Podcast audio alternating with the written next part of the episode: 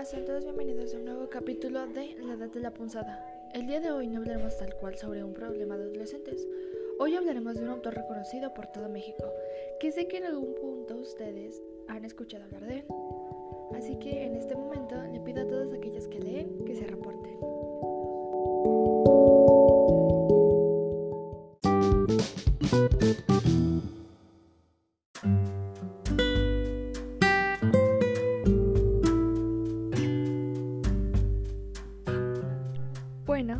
dejemos de lado de la incógnita de nuestro famoso autor.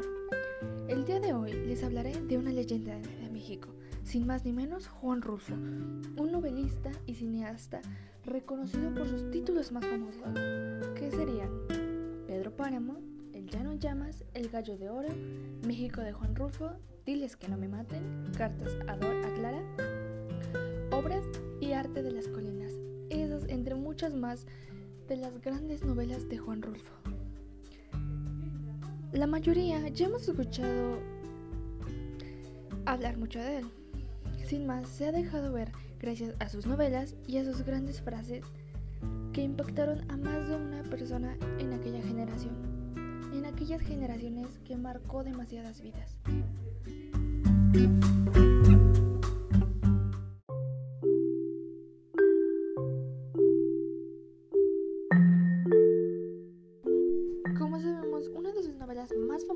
Es El Llano en Llamas, el cual es un cuento de 1953, el cual es un monólogo en presencia de un testigo oyente. Un personaje trata de hacer recordar a otro la vida de Urbano Gómez, compañero de ambos, de ambos años atrás.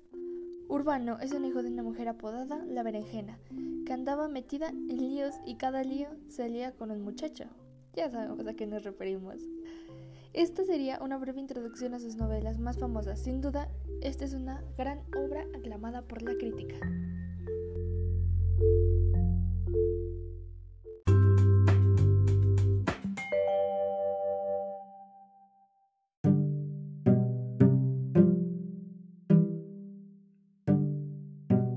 Bueno, pues es hora de adentrarnos un poco más en la vida de nuestro famoso autor. Juan Nepomuceno Carlos Pérez Rulfo Vizcaíno, mejor conocido como Juan Rulfo, nació el 16 de mayo de 1917. Fue un escritor, guionista y fotógrafo mexicano, perteneciente a la generación 52. Su reputación se asienta en dos obras narrativas, El Llano en Llamas, compuesto de 17 relatos publicado en 1953, y su novela trascendental Pedro Páramo, publicado en 1955. Juan Rulfo fue uno de los grandes escritores latinoamericanos en el siglo XX. En sus obras se presentaba una combinación de realidad, fantasía, cuya acción se desarrollaba en escenarios rurales y posteriormente a la Revolución Mexicana. Caracterizado como una leyenda de México que se conocía como un individuo introvertido, tímido y enigmático. Rulfo era silencioso, realista, celoso de su intimidad, crítico y creativo. Sus historias evidencian los aportes a la literatura hispanoamericana y mundial. En ellas muestra tradiciones cristianas e indígenas presentando diversas situaciones socioeconómicas de pueblos con carencia, falta de oportunidad, soledad, relación entre la naturaleza y el hombre de forma humana de composiciones. Ejemplo de, de relaciones entre el hombre y el mundo. Sus personajes representaban y reflejaban la típica del lugar con sus grandes problemas socioculturales, enhebrados con un mundo quimérico. La obra de Juan Rufo y sobre todo Pedro Páramo es el parteaguas de la literatura mexicana que marcó el fin de la novela revolucionaria, lo que permitió las exper experimentaciones narrativas, como es el caso de la generación a mediados del siglo XX O los escritores presenciantes al latinoamericano.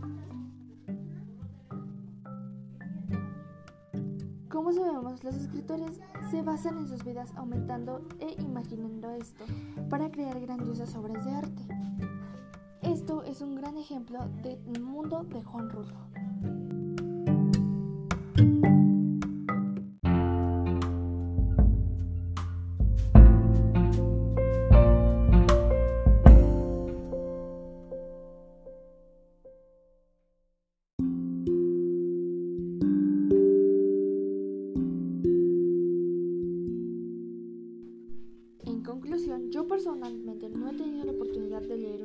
Obras, pero he conocido varios amigos que me lo han recomendado, pues en ellas, y con varios comentarios, me suelen decir que se muestran muchas verdades detrás de diferentes géneros en cada una de sus novelas, que pueden impresionar y que pueden mostrar en un punto alguna frase que te pueda ayudar en tu vida.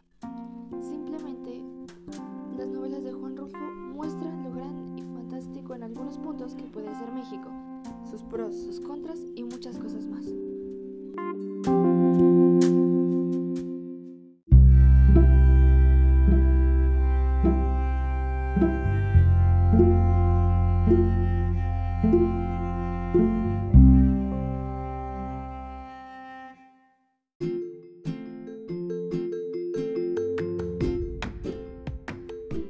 Bueno, aquí llega el fin de este podcast. Muchas gracias por escucharlo, pero no olviden, si alguno de ustedes quiere empezar, un mundo, quiere empezar en un mundo de literatura y buscas un poco de realismo o magia, realidad o fantasía, no dudes en leer las grandes obras de Juan Rulfo.